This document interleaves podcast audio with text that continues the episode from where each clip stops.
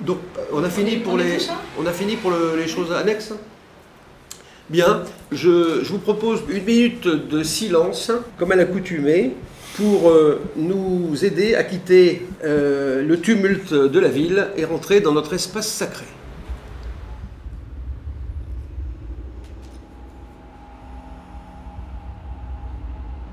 Bah écoutez, euh, je crois qu'il y a deux, deux sortes d'individus, et ça je l'ai remarqué euh, au courant de ma vie, euh, professionnelle et philosophique.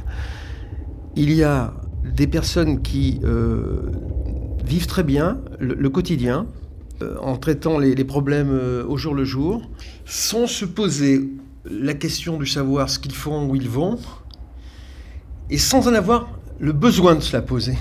Et puis il y a ceux la catégorie à laquelle j'appartiens, qui je dois dire est minoritaire, et qui euh, s'est dit, moi c'était à 24 ans à peu près, un matin je me suis levé, je me suis dit, euh, c'est pas possible de ne pas savoir.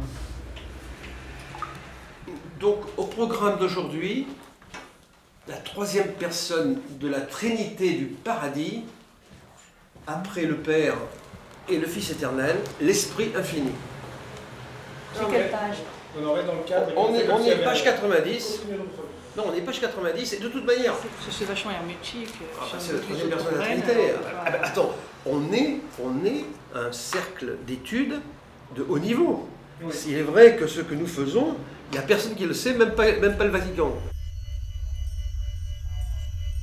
Fascicule 14. L'univers central est divin. L'univers parfait et divin occupe le centre de toute la création. Il est l'éternel noyau autour duquel tourne l'immense création du temps et de l'espace.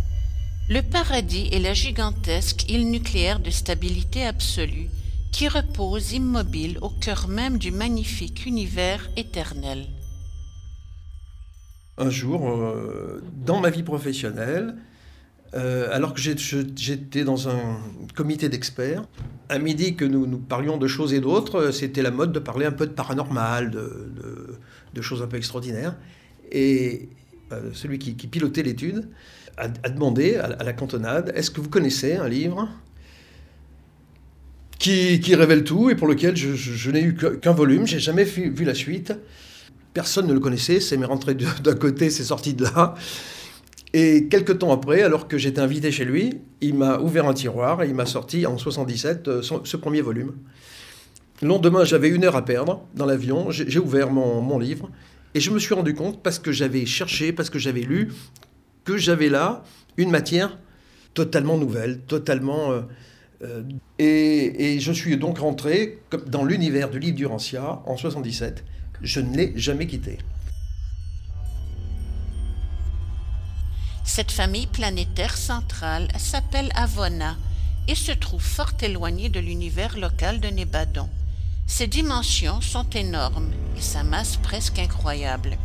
Elle est formée d'un milliard de sphères d'une beauté inimaginable et d'une splendeur superbe. Mais les vraies dimensions de cette vaste création dépassent réellement les bornes de la compréhension du mental humain. L'univers n'a pas appelé notre planète la Terre, elle a un nom qui s'appelle Urantia. Lorsqu'on dit Urantia, c'est comme si on disait Terre. Le livre d'Urantia, c'est le livre de la Terre, bah, de, de- de notre planète, de notre monde. Donc, 100 constellations égale un univers local. 100 univers locaux égale un univers mineur. 1. Matériel. 2. Morontiel. 100 univers mineurs égale un univers majeur. 3. Spirituel. 4. Absolu. 10 univers majeurs égale un super univers. 5. Ultime. 6. Co-absolu. 7. Absolu. Et c'est la Voie lactée.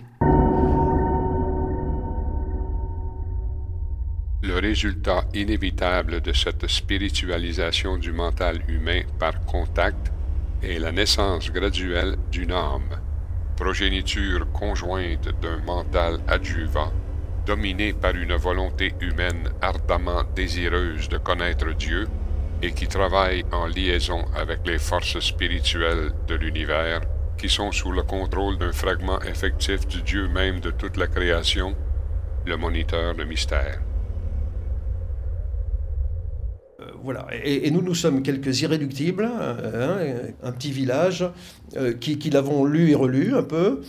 Donc on se différencie uniquement par le niveau de compréhension et de connaissance de ce livre, mais personne ne remet en question la base, qui est cohérente. Ce qui est, surprenant, ce livre, c'est qu'il est autodémonstratif. C'est-à-dire que de la première dernière page, vous ne trouvez pas la moindre contradiction. Le mental cosmique, il est, c'est quoi Il est où C'est quoi le mental cosmique? Bonne question. C'est pas rien le mental cosmique. On, a- on avait, on avait une fois consacré un, un séminaire national sur le mental cosmique, je m'en souviens. C'était à Angers, de mémoire. Qui était? Moi j'y étais.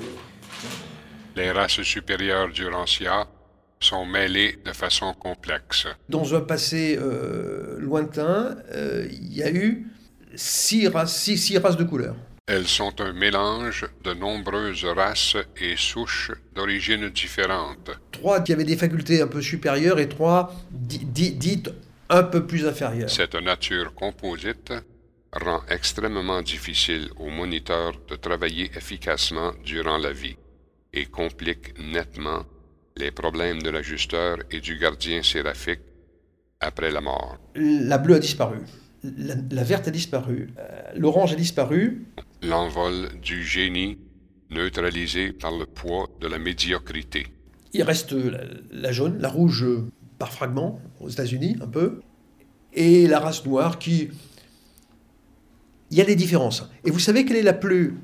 La, plus, la supérieure, la vraie supérieure, d'après le livre, c'est celle qui a, été le, qui été le plus proche du Jardin d'Éden au départ, et celle qui a le plus de sang violet, enfin de, de, de, plasma adamique, qu'on appelle. Eh ben, c'est la race juive. Et effectivement, force est de constater que dans le monde des arts, dans le monde de la science aujourd'hui, euh, euh, voilà, pas dire qu'ils que, euh, ne feront pas honneur à, à leur, descendance, hein, c'est c'est clair. Donc, je suis peut-être moins intelligent qu'un juif. J'en fais amende honorable. Personnellement, bon, bah, on est tous le noir de quelqu'un. Mais lorsqu'on se dit que finalement tout ça est voué à l'obsolescence, et que ce qui compte, ce sont les facteurs spirituels, et eux, ils sont égalitaires. Donc voilà.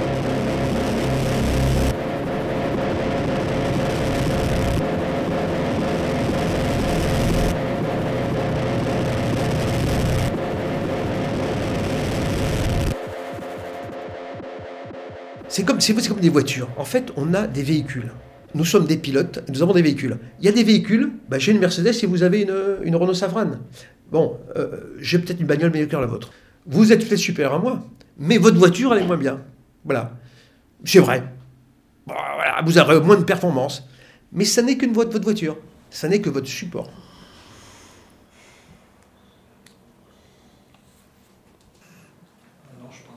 Hein? Ben, dire. Ouais, bon, il n'y a, pas. vous voyez, bon, ça- ça- on a- voilà, il y, a- y des textes où on, enfin, il y a des trucs où on n'agrippe rien et on peut, on peut dire, pas dire grand chose. Ouais, non, c'est- Parce que, parce que, voilà, Parce bon, que c'est comme on ça. continue alors. Arte Radio.